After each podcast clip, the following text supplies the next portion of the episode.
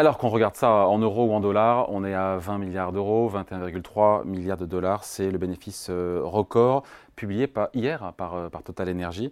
Et pourtant, les marchés semblent avoir été déçus avec un titre qui a perdu 3% dans la foulée. Comment expliquer ce paradoxe? Réponse avec vous, Thibaut Prévet. Bonjour Thibaut. Bonjour David. Directeur général adjoint de la financière Arbevel. Ok, les analystes s'attendaient entre 21 et 22 milliards de dollars de profit. On a eu 21,3. Donc on est effectivement dans le bas de fourchette. Mais, euh, ça justifie comme ça que les investisseurs aient, boudé, entre guillemets, le, titre hier? Aujourd'hui, ça ne remonte pas aujourd'hui pour autant. Non, c'est une valeur qui n'a jamais excité les foules. Hein, Total, c'est une réalité. C'est une, société qui est une véritable. en fait, c'est un comportement un peu oxymorique, c'est-à-dire qu'on est toujours dans la contradiction. D'un côté, c'est des résultats qui sont énormes. Il hein. faut se rappeler que. Il faut le dire, c'est le, plus gros profit du CAC 40. Et depuis euh, toujours, presque, de manière systématique, avec des résultats qui sont exceptionnels. Dans le même temps, c'est des résultats qui sont réguliers et sur une des boîtes qui est parmi les moins chères du CAC 40. Donc on est dans cette euh, situation un peu contradictoire. Et c'est vrai que les résultats beau être très bons, ça façonne pas les foules. C'est souvent une action qui évolue de manière un peu linéaire, qui remonte, puis il y a le dividende, puis on récompense le dividende. C'est vraiment une action qui réagit de manière extrêmement favorable à des résultats qui sont pourtant d'une facture et d'une solidité qui sont euh, mmh. assez impressionnantes.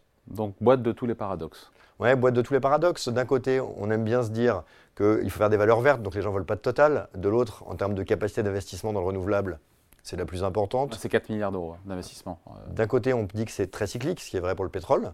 De l'autre, bah, c'est une société qui n'a jamais baissé son dividende, qui l'a encore relevé. Et donc, quand vous baissez jamais votre dividende et que vous le relevez, on se dit que c'est un nouveau point bas, c'est une sorte de socle. Donc, c'est quand même très intéressant. Et donc, avoir cette lisibilité qui est quasi unique sur la cote, sur une boîte d'un secteur qui est structurellement très cyclique et qui est très peu cher, c'est assez curieux. On dit souvent que les sociétés qui sont très récurrentes se payent très cher.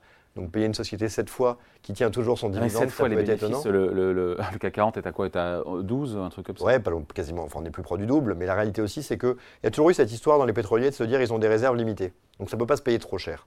Et puis, bah, on voit bien qu'on est dans un monde qui est en train de changer, donc on ne sait pas exactement quel va être le rôle du pétrole. Et d'un côté, face à cette idée de ressources limitées, on a quand même une récurrence dans la réalité qui s'impose et qui est énorme et qu'on retrouve euh, chez Total ou chez les anglo-saxons. Euh, qui continue à évoluer sur des capitalisations importantes. Mais c'est vrai que ce rôle de star de la cote qu'avait autrefois Total, hein, dont on se rappelle qu'il a été à, son tour à une période quasiment à 15% du CAC 40, c'est un peu euh, éloigné. C'est plus la première valeur de la cote en termes de poids boursier, c'est quoi C'est quatrième, cinquième Loin de là, non, bah oui, en fait on a de luxe, hein, donc avec L'Oréal, Hermès et évidemment LVMH qui restent, euh, qui restent devant. Et après on a les sociétés qui font des très gros résultats, qui étaient historiquement Sanofi et Total, qui sont très décotés avec des multiples de 7 et 10 respectivement, qui ont beau faire des résultats qui sont réciproquement bah, en ligne avec ces trois premiers, du coup valent moins cher. Donc on est dans un truc qui est euh, voilà, un changement de déclassement qui se fait avec euh, des chiffres opérationnels qui ne semblent pas forcément le justifier, mais plutôt un problème d'air du temps. Mmh. Mais pour l'actionnaire, est-ce que c'est une bonne affaire? Le rendement, il est là. D'ailleurs, euh, Total Energy reverse 46% de ses cash flows actionnaires. Ça paraît beaucoup, mais je crois que ce sont un peu les standards anglo-saxons, non? Ouais, et puis enfin, un coupon de 3, c'est quelque chose qui est aujourd'hui en hausse. Donc ça donne encore une fois, compte tenu de la régularité de, constante ou de hausse du dividende, bah, un nouveau socle, donc c'est extrêmement intéressant. Et puis Total a un avantage énorme qui euh, a réapparu l'année dernière. C'est qu'à un moment, tout le monde voulait faire de la croissance, de la tech et des choses comme ça, et des obligations. Et on s'est rendu compte que tout ça était très fortement corrélé. Et quand il y avait un gros problème géopolitique avec la guerre en Ukraine, bah, tout baisse. Et ce qui monte, c'est ce que plus personne ne voulait, c'est-à-dire le pétrole et l'armement. Et donc, dans la construction d'un portefeuille, ah. avoir aussi des valeurs qui ne réagissent pas exactement comme les autres, mais qui fournissent un socle parce qu'ils ne progressent pas dans les euh, situations qui profitent à ces valeurs que tout le monde aime, bah, c'est aussi intéressant et je crois que l'année 2022 l'a beaucoup rappelé. Euh, à nous y compris, ce type de valeur a malgré tout une place qui est intéressante dans une construction de portefeuille. Pour le rendement de plus de autour de 5% sur le titre, et pour cette décorrélation offerte par les performances boursières, c'est ça? Oui, c'est ça. C'est en fait des valeurs qui progressent. Quand le pétrole progresse, bah, il n'y en a pas quoi, dans le reste de la cote ou très peu. Et donc c'est vrai qu'avoir des choses qui souffrent moins quand les taux montent, c'est évidemment quelque chose qui est intéressant. Et au-delà de ça, c'est vrai en revanche que ça nous, ça nous bloque un peu parce qu'on est dans cette idée ESG, on est dans cette idée que le pétrole, c'est quand même pas l'avenir.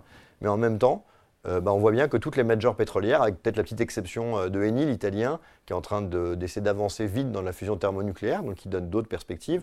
Sinon, bah, c'est des boîtes qui ennuient tout le monde. C'est pas intéressant du pétrole, euh, c'est pas sexy. C'est vrai que, les gens veulent faire. Shell, ExxonMobil, Chevron ont aussi réalisé des bénéfices impressionnants sur 2023. D'où ma double question, est-ce que d'ailleurs Total fait mieux? Et globalement, c'est vrai que même pour ces autres majors anglo-saxonnes, euh, boursièrement, euh, pareil, c'est la même histoire. Hein. Donc c'est pas un problème spécifique à Total Energy. Non, c'est juste que ça intéresse pas grand monde. Il hein. faut appeler un chat un chat. Et puis c'est vrai qu'on a cette idée aussi euh, d'investisseurs qui se disaient avec une géopolitique très compliquée, avec encore ce conflit entre Israël et le Hamas, on se disait bah, il va y avoir à nouveau un pétrole qui va exploser la hausse. Et ça n'a pas du tout été le cas, pour des raisons qu'on pourrait évoquer. Et donc c'est vrai qu'il y a sur cet actif l'idée que ça a une place dans un portefeuille, l'idée que c'est pas ce qui fait rêver, mais que c'est pas cher, et finalement très récurrent. Et donc ça donne effectivement ce côté assez contradictoire entre le comportement du titre en termes de dividendes et les multiples de valorisation attachés qui sont euh, pas euh, hyper enthousiasmants. Hum. Actionnaire donc de Total Energy qui semble choyer, euh, hausse de 7% du dividende, ça je ne sais pas si on l'a dit, 5% de rendement sur le titre, mais on, tire une croix, on tire un trait sur la performance de l'action non, on ne tire pas un trait, mais c'est vrai que c'est ces valeurs qui sont en fait du fond de portefeuille qui ennuient les gens. Et du coup, les flux ne se font pas par des grands mouvements à plus 10, plus 15, au gré d'un changement de recommandation. En fait, c'est des valeurs qui se construisent un peu de manière linéaire au fil du temps, avec cette idée qu'il bah, y a des dividendes qui tombent, et après, ça remonte gentiment au cours avant dividende, et que ça finit toujours un peu comme ça, avec quelque chose de très récurrent, et cette société qui navigue toujours plus ou moins entre 100 et 150 milliards hors Covid, avec des phases euh, très particulières dans le cadre total.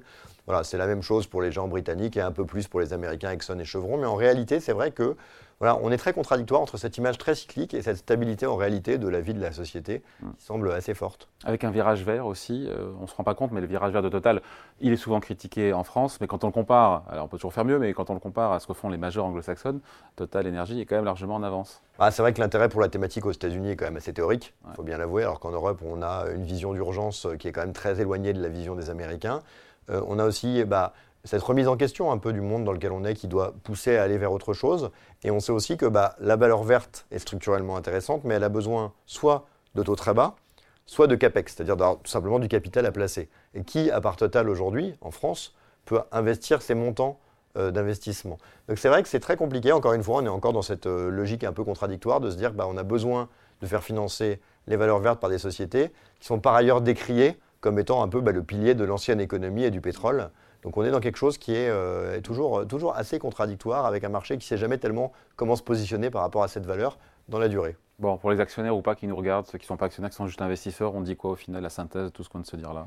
Ce qu'on se dit, c'est que, tout le monde aujourd'hui a envie de faire de la tech, parce que c'est ça qui est intéressant, c'est ça qui est excitant, et qu'un portefeuille, ce n'est pas juste un thème et une valeur, c'est aussi une construction, et que Total a rappelé que dans cette thématique-là, qu'on aime ou pas la thématique, qu'on apprécie ou pas euh, ce type de valeur, bah, les corrélations entre les valeurs du portefeuille ont aussi un sens, et Total a un comportement qui est assez rare et assez difficile à trouver, donc c'est quand même une valeur qui, de par la récurrence de son résultat, et un comportement qui ne correspond pas aux autres plus belles valeurs de la cote, en particulier française avec le luxe, bah, crée quand même une cohérence d'ensemble qui fait aussi une part de la construction d'un portefeuille. Allez, merci beaucoup. Explication signée Thibaut Prébet, directeur général adjoint de la financière Arbevel. Merci.